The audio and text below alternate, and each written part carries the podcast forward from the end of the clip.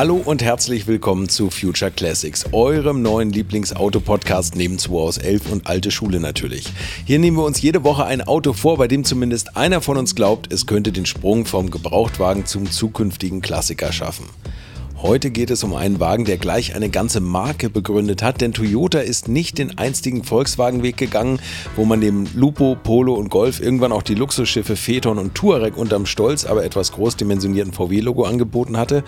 Bei Toyota gründete man für die Hochpreisversionen lieber eine eigene Division, Lexus. Im Herbst 1989 war der LS400 das einzig angebotene Fahrzeug. Wie Presse, Konkurrenz und Kunden darauf reagierten, das kläre ich heute zusammen mit Jens Seltrecht und Frank Otero Molanes. Mein Name ist Carsten Arndt und ich steige jetzt mal hinab in die Tiefen der Garage 11, wo wir das Ganze aufnehmen und da will ich doch gleich mal gucken, ob hier nicht auch schon mal ein Modell aus dem Hause Lexus stand oder sogar steht. Moin. Moin. Moin. Sayonara. so, Jungs, frisch oder was? Ja. Ja, ja, frisch. So, wie es sein muss. Heute reisen wir ins Land der aufgehenden Sonne. Ja, hoffentlich reisen wir da schön hin und fühlen uns da auch wohl. Jens, hast du schon mal einen ähm, Lexus hier verkauft? Nein. Würde ich nie? sofort machen. Hast noch gar keinen gehabt? Noch keinen einzigen Lexus. Echt nicht? Nee, guck mal, das ist ja das Problem. Lexus ist eine Marke. Die, die Frage ist ja, wir reden ja darüber, was ist ein Future Classic? Und die Garage 11 handelt mit Klassikern eigentlich. Klassikern, Sportwagen, Youngtimer, das ist, das ist mein Credo. Und die Marke Lexus in dem ist ja erst seit 1989 überhaupt existent, mehr oder weniger.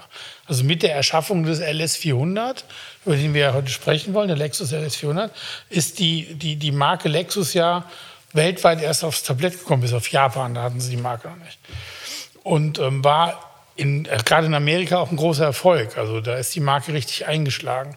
Und das war auch ja der erste, war der erste japanische, äh, also Toyota war der erste Hersteller, der gesagt hat, wir machen hier eine neue eine Submarke, eine Luxus-Submarke auf. Ja, die anderen haben wir alle Infiniti. nachgezogen mit Infinity. Und Aber die kam im gleichen Jahr, 89 wurden die vorgestellt. ja, aber das äh, Lexus war der erste. Lexus ist ähm, in Deutschland gab es wenig Lexus damals, haben nicht so viele Leute gekauft. Das hängt auch, reden wir sicher gleich noch drüber, mit dem Preisgefüge zusammen. Das war gerade in den USA oder weltweit zum Teil sehr interessant, der Lexus preislich, bei uns nicht. Bei uns war der Lexus nicht wirklich günstiger wie ein Mercedes oder BMW. Kommt auf die Ausstattung halt Auf der, Ja, ja, aber genau. war der Aber, schon. aber ähm, trotzdem sind die Stückzahlen hier wesentlich geringer gewesen. Und es gibt einfach in meinem Umfeld, mir wurde noch nie ein Top Lexus LS 400 angeboten, den man hätte handeln können. Es gibt gar keinen. Wie fandet ihr denn eigentlich von der, von der Grundidee her, dass man eine neue Marke macht? Ich meine, VW hat ja gesagt, hey, ganz egal, ob Lupo, Polo, Golf oder irgendwas, wir hauen noch Touareg und Phaeton mit auf dem Hof und dann machen wir die ganze Bandbreite vom wirklich billigsten Auto bis zum, bis zum teuersten Luxusliner so halbwegs mit Bentley-Technik. Und Toyota hat gesagt, oh nee, wir wollen das irgendwie nicht uns da behaken, wir machen eine neue, eine eigene Marke. Ja, das wir. Komische ist, Toyota hat ja einen Luxuswagen. Toyota hat ja den Century und der Century ist ja keine andere Marke, sondern das ist, das ist ja absolut High-End, der Century. Da Kannte aber in Europa kommt- kein Mensch. Nee, ist ja Darum geht es ja jetzt nicht. Es geht ja darum, hatten die Luxuswagen. Und die haben ein 12er Luxusauto gebaut. Aber nur in Japan Kommt jetzt eine neue. Generation raus und das ist immer High-End. Von mir aus nur in Japan, aber das war nicht die Strategie, sondern es ging, glaube ich, einfach darum, gegen hauptsächlich gegen Mercedes und BMW anzustinken weltweit. Und da kann man natürlich den, No- den Namen Toyota schlecht nehmen, weil es einfach eher ein Mittelklasse-Auto ist weltweit gesehen und kein Top-Auto. Ja, ist ja ein und da hat man dann einen neuen Namen. Ist ja alles neu. Es gibt ja keinen, ne, gibt nichts, was davor war. Und die haben tatsächlich ein komplett neues Auto geschaffen, technisch auf ganz hohem Niveau. Ich habe ähm, gelesen, manche Tester haben gesagt, es ist der beste 18er je gebaut worden ist überhaupt. Sagen ja immer noch, ja. Sagen die immer noch, dieser tatsächlich, ja. Lexus 18er Motor. Und ähm, auch die, die Ausstattung innen drin, die Technik, die Verarbeitung, alles war ja auf einem mega Niveau. Und ähm, ja, Naja, und, und er kam halt zu einer Zeit, und das ist, glaube ich, nochmal entscheidend. Also wir müssen einfach mal differenzieren, was gab es damals. Es gab damals einen 126er, der war extrem in die Jahre gekommen. Der Nachfolger W140, den gab es noch nicht, der hätte schon lange da sein sollen, der kam ja zu spät. Es gab einen BMW, der, der, war, der war jetzt zwei Jahre alt, 1989, also, oder kam sechs, Ende 86 auf den Markt. Ähm, gegen den ging es vielleicht gar nicht so wirklich, weil man muss halt auch eins gestehen, das war ja nicht ein, ähm, von der, auch von der Leistung her, es war kein besonders sportliches Auto, sondern es war einfach ein sehr, sehr gut gemachtes, luxuriöses Auto mit einem sehr leisen Achtzylindermotor, der auf jedem Markt funktionieren könnte. Mhm. In Amerika ist er eingeschlagen, Klar, weil äh, zum einen war der Mercedes dort in die Jahre gekommen und zum anderen darf man nicht vergessen, das muss man wirklich unterscheiden, der hat die Hälfte gekostet von einem 560er. In Amerika. In Amerika. Ja. In Amerika. Das mal, und da sind die Leute dann schon nachdenklich geworden. Der 560 ist ja jetzt das Topmodell. Genau. Gab es das in Amerika überhaupt nicht? Ja. ja. Ja, gab es. Ja, ja. Und, ähm, und deshalb muss man halt sagen, das Auto ist damals super positioniert gewesen. Und er nimmt ja eine klassische Karosserieform auf und überträgt sie so ein wenig in die moderne Zeit. Weil das Auto hat ja Kaross Karosserieformen und Rundungen, die sind bedeutend moderner als zum Beispiel 126er sie hatte. Ähm, sehr stark auch das Thema integrierte Leuchten, integrierte Schürzen. Das, ist ein, das Auto wirkt auch heute noch aus der Ferne relativ modern. Ich finde ihn sehr und, bieder. Ihr findet ihn bieder? Ja. Ich, ich finde ihn nicht bieder. Ich finde ihn modern, wenn man bedenkt, dass er jetzt über 30 Jahre alt ist im Design. Mhm. Das finde ich schon. Ja, das ist so diese klassische Limousinenform. Ne? Ja, also, aber ja, muss man wirklich sagen, aber eigentlich wie der, auf den Markt kam, hätte, gab, also man hätte ihn wesentlich moderner gestalten können. Er war schon sehr zurückhaltend designt. Ja, ja, ich, ich, ich Aber da, ich glaube, das so. geht, da, da ging es denen hauptsächlich darum, die Zielgruppe abzuholen. Genau. Das hatte nichts mit Sportlichkeit beim BMW zu tun, sondern in den USA ist dann die, die das Geld haben, die das Bankkonto haben, um sich einen 7er oder eine S-Klasse zu kaufen, die sollen Lexus kaufen. Und das geht nur, wenn es konservativ aussieht. Hm. Der andere hm. Konkurrent auf dem US-Markt war ja der Lincoln. Hm. So, und Lincoln ja. ist ein, ein, erzkonservatives Auto gewesen ja. früher. So, ne, du hast einen Lincoln und Mercury vom, waren vom die, ja. da, so, ne, da sind die Leute, die mit der Bibel unterm, unterm Kopfkissen eingeschlafen sind, so ganz erzkonservativ. Ja, ist so. Ah, schön. Und ähm, dieses Auto muss ja so einen Spagat schaffen. Auf der einen Seite diese, diese Lincoln-Kunden abholen und dann auch die, die europäischen Autos kaufen wollen. Und preislich lag er in der Mitte damit. Ne? Ja, das stimmt. Schon interessant gewesen. Und ausstattungsmäßig hat er sie alle überholt. Ja, und auch verarbeitungsmäßig ist also top, top, top, top, top. Das ja, Geilste an dem Auto ist, das, das absolut Coolste für mich war immer das Soundsystem, wo groß draufsteht Mark Levinson. Ja. Weißt du? Das war das Coolste überhaupt, weil ich so als alter HiFi-Freak damals, bei Mark Levinson, hast du am, am HiFi-Studio vom Schaufenster gestanden, hast dich einen Schriftzug gesehen und hast er führt, er fürchte ich so auf und plötzlich steht das in einem Auto drin. Wie geil ist das denn? Siehst du, und jetzt kommen wir nämlich zu einem Thema. Du sagst das gerade. Ähm, worüber reden wir eigentlich? Reden wir über den LS400 in seiner ursprünglichen Version ab Baujahr 89 bis 1994 oder reden wir auch über den in Anführungsstrichen modellgepflegten LS400, der bis Ende der 90er dann ab 94, 95 gebaut wurde. Denn erst in dem gab es ein Mark Levinson-System. Vorher nee, nicht. das gab es vorher schon. Nee. Ich bin mir sicher. Du bist dir sicher? Ja. Ich bin mir auch sicher und irgendeiner kann das jetzt googeln. Ja. Schreibt uns eure Antworten, also, Gummibärchen zu also ist gut, gut, aber die Frage ist gut. Also tatsächlich, ich hab, wurde auch schon dabei ertappt, dass, also ich habe den Nachfolger, den, den offiziellen Nachfolger, ja den, den LS430 erkoren, der wirklich komplett anders aussieht. Ja. Aber es gab eine interne Typenbezeichnung UCF10 und UCF20. Genau. Also der UCF20 ist komplett überarbeitet. Der ist gekommen 1993? Nee, 95. Also 94, also, 95 so. Es gibt, also es gab, pass auf, es gab eine Modellpflege 1993, dann gab es 1995 eine und 1997 eine. Mhm. Ja, 95 ist dann das Karosseriedesign, die Veränderung. Also technisch komplett durchmodernisiert. Und da gab es auch einen anderen V8 mit 264 PS genau. und mehr Drehmoment. So, und ihr sagt, das sind zwei verschiedene Autos. Ich hätte jetzt in einen Topf geworfen. Also ich, ich auch. Ich hätte auch in einen Topf geworfen. Für mich wäre übrigens auch ein später ähm, das Auto, was ich fast noch begehrenswerter finde, weil der irgendwie etwas vollkommener wirkt. Ich weiß genau, was Jens sagen wird. weil Jens ist immer ein Fan von der Urform. Stimmt? Ja. Siehst du? also gut. Also der bis 1995, sagst du. Ja. 90 bis 95. Ja. Bis 94. Macht euch okay. selber euer Bild.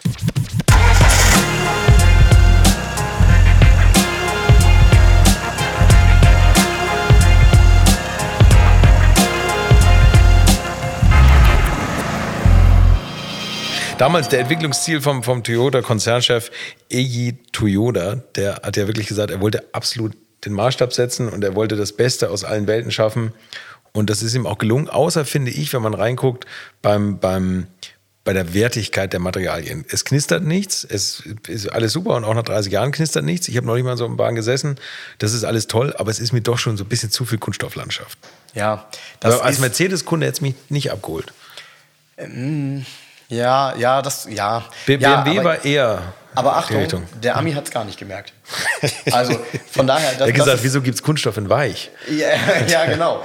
genau. Ähm, ich, da will ich dir aber zur Seite springen. Ich empfinde das ähnlich. Und was ich auch nicht so richtig schön finde, ist, dass es immer so gräulich ist. Ja, das also, ist das typisch ist, ne? Japaner. Ne? So, genau. Da gab es ja. ja keinen, also gab es auch kein Tiefschwarz. Nee. So. Ja. Ähm, trotzdem, was ich toll finde, und äh, ich glaube, das ist auch ein Highlight für Jens, ähm, die haben auch einen Namen. Ich habe das auch recherchiert, weil ich geguckt habe, ob man das irgendwie findet, wenn man man das, äh, wenn man das, wenn man es genauer wissen will, ähm, der Optitron-Tacho.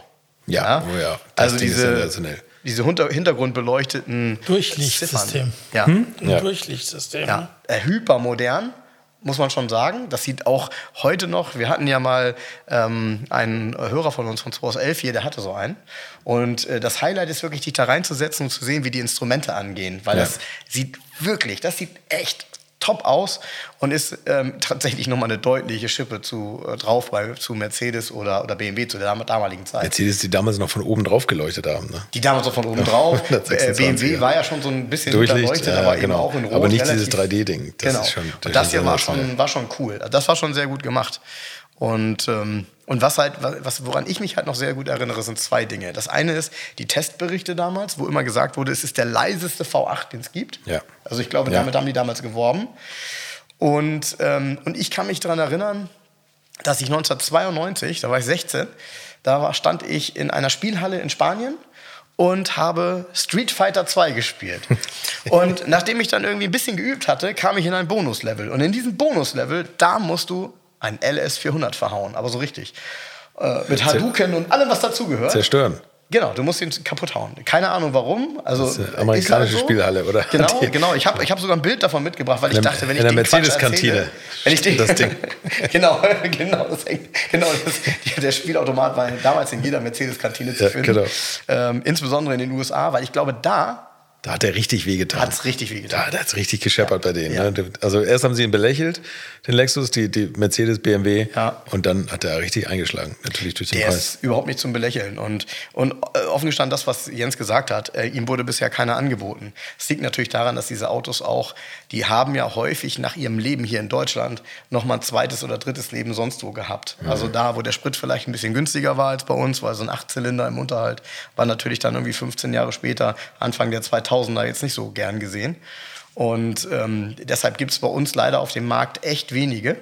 Und das ist auch der Grund, weshalb ich so ein bisschen aufmache, wenn wir über das Auto reden, weil ähm, wenn unsere Hörer jetzt in, Mobile gucken, es ist nicht kein Angebot von 50 Autos da, ne? sondern ich vermute mal keine Ahnung, 10, 15, vielleicht 20 maximal ja, ja, in dem Baujahr bis 98. Vielleicht interessant sind. Und was man jetzt auch sagen muss, jetzt müssen wir Jens wieder abholen.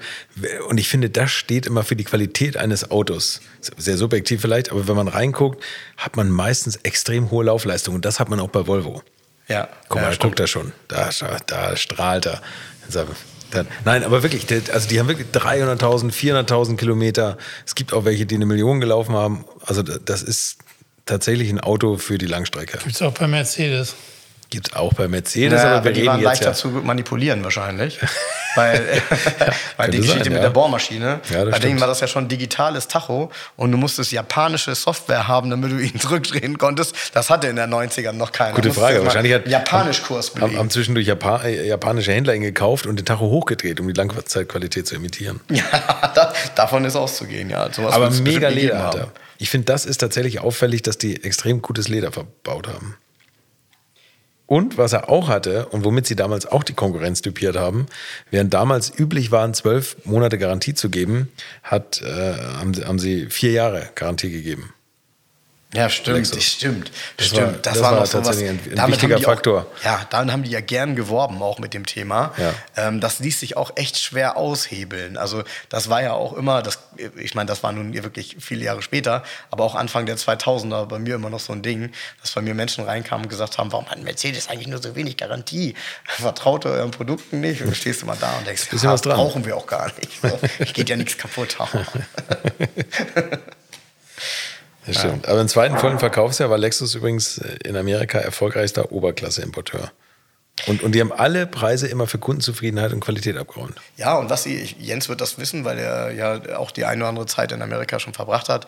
Sie haben halt immer auch andere Autohäuser dafür gebaut. Das heißt, sie haben nicht das Toyota-Autohaus genommen und da die Kiste reingestellt, sondern sie haben so Lex Lexus-Foren gebaut, glaube ich, so hießen die.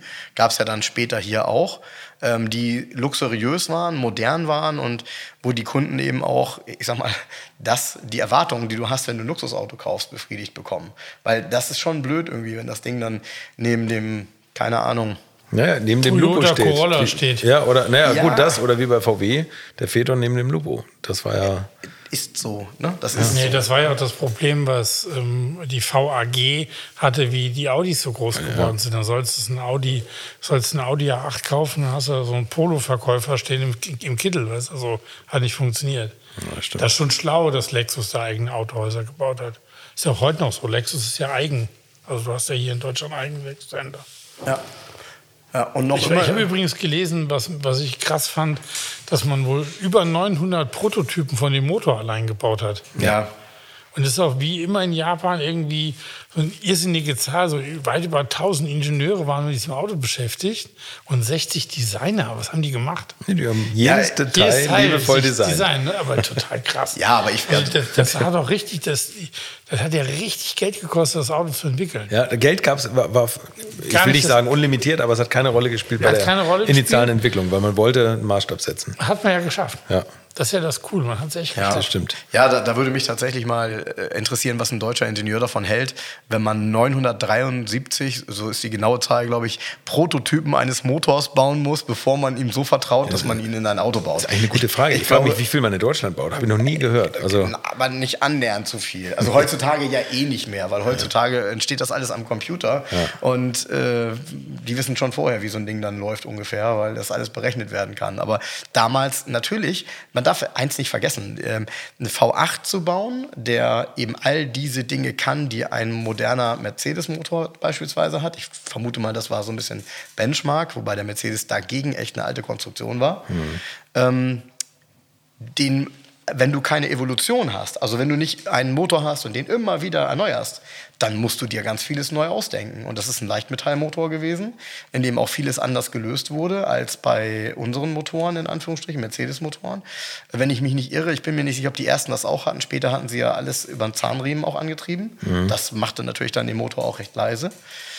Ja, und dann ist es eben so. Und die waren offensichtlich ja stolz genug, ihn selber zu konzipieren. Also nicht irgendwie zu sagen, wir nehmen uns jetzt mal irgendwie, keine Ahnung, einen Porsche V8 aus einem 928 und rupfen Oder ihn zwei auseinander. Corolla-Motoren und nageln die zusammen. Ja, ja, äh, ja, also So wie VW das gemacht hat, auf Deutsch gesagt. Ne? ja, das darf man nicht vergessen. Ne? Das, das ist da nicht passiert. Na ja, gut, also du musst ja schon, äh, wenn du aus dem Nichts so einen Motor schaffst, glaube ich schon, dass man einiges an Prototypen und Teilen braucht, bevor man dann mal fertig ist.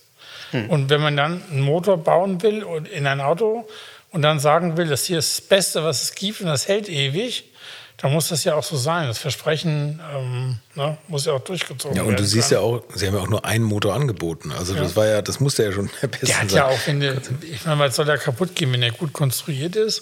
Und dann hast du irgendwie, was hat der, 245 PS oder was? Genau. 240 PS? ja, nicht die maximale Aus Belastung. 4 Liter Hubraum. das ist das ist ja okay. keine Literleistung. Also was soll das sein, ne? ja, das stimmt. eigentlich identisch mit, mit dem ersten Porsche 928, ne? Das stimmt. Und wisst ihr, was das Tolle ist? Bei dem Motor, selbst wenn man den Zahnriemen vergisst zu machen, zumindest bei dem ersten vor dem großen Facelift ist ein Freiläufer. Also auch wenn der Zahnriemen reißt, passiert nichts.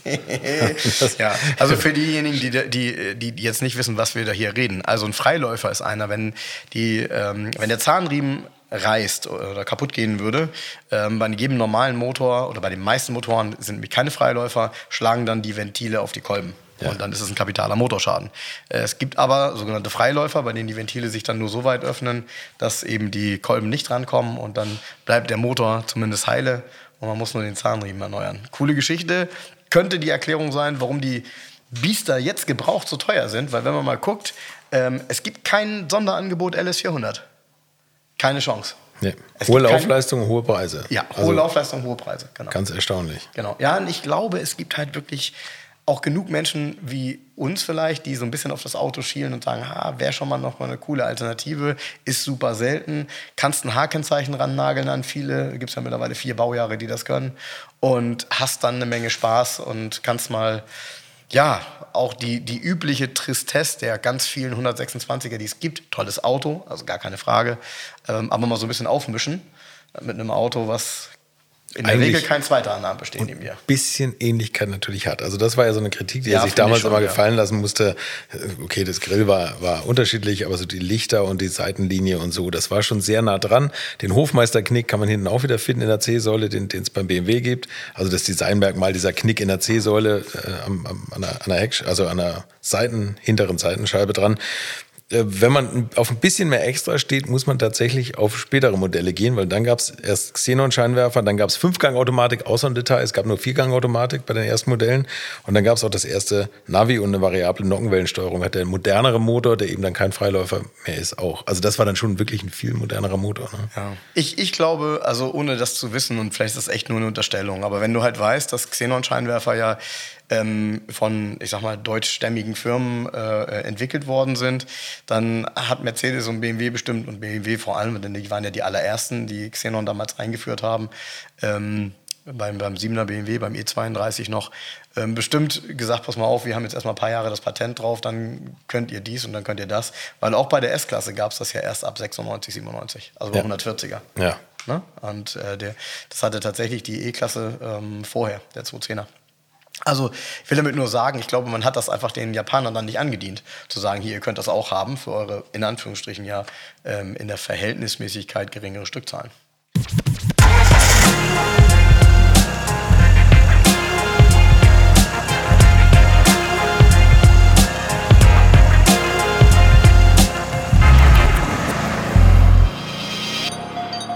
Welche Farben bleiben euch in Erinnerung, außer Silber? Ja, Anthrazit, dunkel. Grau. Also der hat eigentlich diesen Trend zu Leasinggrau gesetzt, muss man fast sagen. Also ich wüsste jetzt auch, gibt es grün? Nee, ich glaube, es gab noch dunkelrot. Es gab ein dunkelrot. Das ich auch mal gesehen. Es gab ein dunkelgrün Metallic. Es gab ein dunkelgrün. Schwarz gab es auch. Hm. Ähm, und ich habe, also gut, jetzt war der, der hier war, war ja lackiert. Der hier war, war dunkelblau. Ähm, ich, ich weiß nicht, ob es dunkel, aber dunkelblau, glaube ich, gab es auch. Weiß gab es auch. Stimmt. Aber hast du natürlich in Deutschland nicht gesehen. In Deutschland war das Ding Silber, fertig. Ja, so. das stimmt. da konntest du nichts mit falsch machen. Ganz, ganz eine Farbe. So, und jetzt müssen wir nochmal auf den Preis zurückkommen. Wir haben ja eben über den amerikanischen Preis gesprochen. In Deutschland sah das Ganze ja schon anders aus. Also da hat zum Beispiel ein voll ausgestatteter Lexus ab Werk 100.000 Mark gekostet. Ui. Allerdings voll ausgestattet, das hat ein siebener Nack gekostet.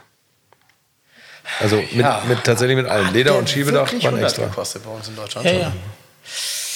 Okay, das erklärt einiges. Ja, ja, das, ja, 100 ist Schallgrenze. Gibst du nicht aus für ein Auto, was du nicht kennst. Das war damals richtig schwierig. Dass ein Deutscher losgeht und für 100.000 Euro einen Lexus kauft, bei dem er nicht weiß, wie die Fun Werkstätten funktionieren, bei denen er. Nee, ich glaube. Early Adopter, das sind die Leute, die heute E-Autos kaufen. Oder vor ein paar Jahren gekauft haben. Nee, ich, weißt du, wie, womit ich das vergleiche, ehrlich gesagt? So ein bisschen mit Tesla. Ja. Weil in Amerika dieser Tesla-Trend hat sich ja auch über die Jahre schnell entwickelt. Und bei Lexus war es damals so, du hast ja früher wirklich viele Lexus gesehen. Also auch in, in Filmen ist so ein Ding dann häufiger mal aufgetaucht, ja, damals Anfang der 90er. Das war plötzlich ein Auto, was dazugehörte. Und, ähm, und was wirklich einen guten Ruf hatte auch in Amerika. Also Lexus war, ich glaube auch der Name war für die, für die Amis richtig, richtig gut. Ich finde mhm. ihn auch so nicht schlecht, davon abgesehen. Ist ja irgendwie so ein bisschen sofort die Luxusassoziation da. Ja, das stimmt. Also Jens, wenn du einen angeboten bekommst, würdest du ihn sofort handeln, wenn er gut ist, Selbstverständlich. Also Rost ist kein Problem bei dem Auto. Das, da gibt es andere, andere Autos, die da mehr Probleme haben. Aber gibt es da irgendwas, worauf du achten würdest jetzt als Händler? Ja, für mich würde nur also zählen, dass der Original erhalten ist. Ne? Dass da keiner irgendwelche Zubehörfelgen drauf gemacht hat oder versucht hat, ein anderes Radiosystem reinzuschneiden, irgendwie mit so einem DIN, Doppel-DIN-Monitor, keine Ahnung. Also wichtig ist, dass es einfach original, original, original ist. Okay, Das und ist Laufleistung? Oft schon schwierig nach 30 Jahren. Das ist schwierig. La- Laufleistung, ist das für dich ein Thema bei dem Wagen? Ist für mich auch ein Thema, weil was Besonderes ist halt immer nur, wenn es jetzt nicht so utopisch ist. Also sollte schon deutlich unter 200.000 sein, finde ich. Ja, okay. Also ist vielleicht mich realistisch. das Also interessieren würde. unter 100 findest du keinen. Das, wär ist irgendwie cool. nie ein Auto. Ja, das, genau das wäre cool. Das wäre so der, die, die. Ja, man müsste, man müsste jetzt mal gucken. Also tatsächlich, was ja interessant ist, wäre, wenn man jetzt mal auf den amerikanischen Markt geht und sagt, pass auf, ähm, ich gucke jetzt mal, wie sind die Dinger ähm, verkauft worden in letzter Zeit. Da gibt es ja Möglichkeiten, das zu recherchieren. Ähm, Im Zweifel auch über Ebay. Ähm, wenn es da mal Autos gibt, die eine niedrige Laufleistung haben, weil das könnte es schon geben. Also äh, da gab, wurden unheimlich viel mehr verkauft als bei uns. Ähm, und ich vermute mal, dass eben nicht so wie bei uns das ist ja ein Riesenunterschied. Wirklich, bei, wenn man sich, erinnere dich zurück, Anfang der 2000er, Achtzylinder, der 10, 15 Jahre alt war, sind alle exportiert worden. Die sind alle weggegangen. Die 7er, E32, S-Klassen, alles weg, weg, weg. Es hat nichts gekostet, nur noch weg, weil es konnte sich keiner im Unterhalt leisten. Und es ist ja, wie wir heute wissen, auch ein langer Weg, bis wir heute darüber reden, dass es ein Klassiker wird. ja. ja das war er eben vor 20 Jahren nicht. Vor 20 Jahren war das irgendwie ein Auto, das in die Jahre ein gekommen war. gebrauchter großer Toyota. Ja, ja, ja, ist so, ist so, ist so. ne? Also von daher, und was ich, was ich interessant finde, weil du es angesprochen hast, das Design des ähm, 126er, zu sagen, das ist ein bisschen evolutioniert in der Form, ähm, viel heftiger finde ich es beim Nachfolger. Also der LS430, der wirkt ja fast wie eine modernere Kopie eines W140. Das stimmt, Der, ja. auch von der Dimension her ja sehr, sehr gleich. Also das hat mich damals sehr überrascht, weil sie es eigentlich gar nicht nötig gehabt haben und äh, eigentlich, finde ich, ein gutes Design hatten, was man hätte evolutionieren können, dass sie plötzlich dann mit so einem Auto kommen, bei dem sie den Fehler, den Mercedes gemacht hat, dann auch nochmal machen. Der ist nämlich einfach ziemlich klobig. Das stimmt. Der Vorgänger wirkt eleganter. Also von daher, der, den 126er auf W140 Sprung, den Mercedes gemacht hat, hat Lexus eigentlich auch gemacht. Ja. Nur etwas zeitversetzt. Ja, etwas Zeit versetzt. Aber der Lexus soll ja auch einer der Gründe gewesen sein. Mensch, Mercedes, die da tun einem richtig leid. Der 7er BMW, der da rauskam, und der Lexus, das sollen beides Autos gewesen sein, die den 140er nochmal verzögert haben. Also da hat Mercedes einen Schlag nach dem anderen ins Kontor bekommen. Ja, klar, natürlich. Die haben da richtig Probleme gehabt. Ja. Ja, ich glaube, den äh, Verantwortlichen dafür haben sie ja auch dann rausgeschmissen, so wenn ich mich recht entsinne, weil das Projekt W140 so teuer geworden ist, äh, weil der wahrscheinlich immer gesagt hat, ah, okay, dann machen wir noch dies, ah, okay, machen wir noch das. Und am Ende ist das so eine over-engineered Kiste geworden, muss man ja wirklich sagen. Ja. die, die haben jedes Teil irgendwie dreimal durchdacht, ähm, macht ihn heute komplex. Ähm, du weißt, wovon ich rede. Ja. Ja, demnächst einen 140er zu verkaufen. ja, ich habe schon wieder einen im Anmarsch. Oh Gott, oh Gott. Na gut. Nein, aber Lexus, ihr habt da jetzt tatsächlich mal ernsthaft nachgeguckt. Also meine Frau hat die Augen gerollt. Das ist natürlich auch wieder dieses Image-Thema. Ne? Also ja, Lexus ist irgendwie ein Lexus, Mercedes S-Klasse, da weiß man irgendwie, was man hat oder, oder andere sehen, was man hat. Ja, aber aus heutiger Sicht ist es, wie soll ich sagen, das Image von Lexus ist echt gut.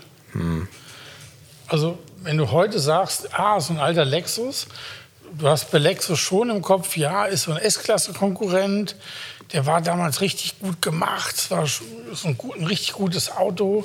Also, das Image von einem Lexus ist nicht schlecht. Also, Es- Der ist ja auch Stimmt. so overengineert eigentlich. Stimmt, aber ich glaube, die Zielgruppe, und das äh, macht, ihn, macht den Unterschied aus, auch zu den anderen Fahrzeugen, über die wir schon gesprochen haben. Die Zielgruppe bei dem Auto sind Menschen, die, ihn da, die sich damals mit dem Auto beschäftigt haben und gesagt haben, der ist richtig gut. Und die heute sagen, cool, ich kann jetzt so einen Lexus fahren, in, in einem tollen Zustand, das mache ich jetzt mal. Ich glaube trotzdem nicht, dass er die große Menge an Menschen begeistern kann. Ich glaube, das sind ganz wenige Menschen, die jetzt zuhören und sagen, ja, ich habe richtig Bock auf so ein Ding. Weil im Endeffekt gibt es andere Autos, die, die mehr können und vielleicht sogar auch noch besser aussehen. Noch eher die Herzen fangen. Ja, ist so. Sollte das der Genickbrecher für ein Future Classic sein? Man weiß es nicht. Ich glaube nicht. Ich glaube, Also- aufgrund der geringen Stückzahl ist er ein Future Classic. Was sagst du dazu, Jens? auf jeden Fall. Also, der Lexus ist definitiv ein Future Classic. Und warum? Ja, dieses Gesamtpackage, das ist der erste Lexus. Lexus ist immer noch eine gute Marke.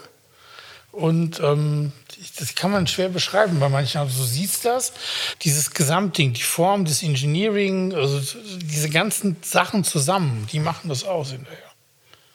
Und die Seltenheit natürlich, ne?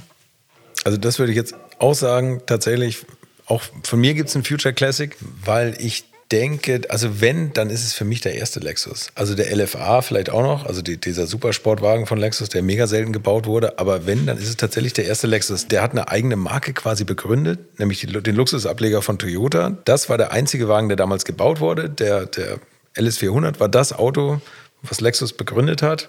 Es gab eine Ausstattungsvariante, es gab einen Motor, man kann nur den kaufen. Ja, dann ist das der Future Classic. Bei den Nachfolge Lexus würde ich es eher nicht sagen. Also da sehe ich nicht unbedingt Future Classic.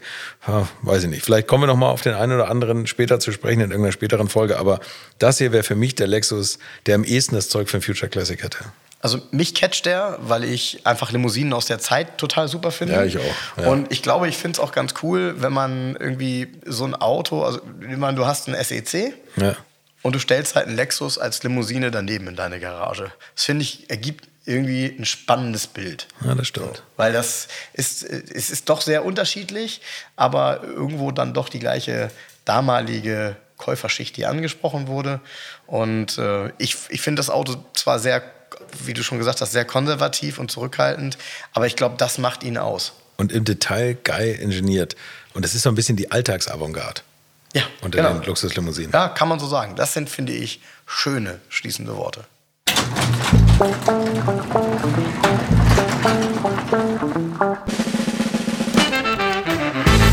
Ein Auto, bei dem man nach der perfekten Version etwas länger suchen muss, dafür hat man es bei der Ausstattung einfach. Das war Future Classics zum Lexus LS 400. Ich hoffe, es hat euch gefallen. Wir hören uns in der nächsten Woche wieder. Ciao und Servus.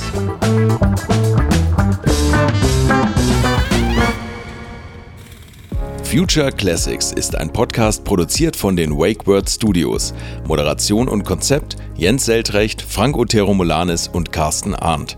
Executive Producer WakeWord Christoph Falke und Sven Rühlicke. Redaktion Volker Strübing, Carsten Arndt. Produktion Philipp Klauer und Projektleitung WakeWord Annabel Rühlemann.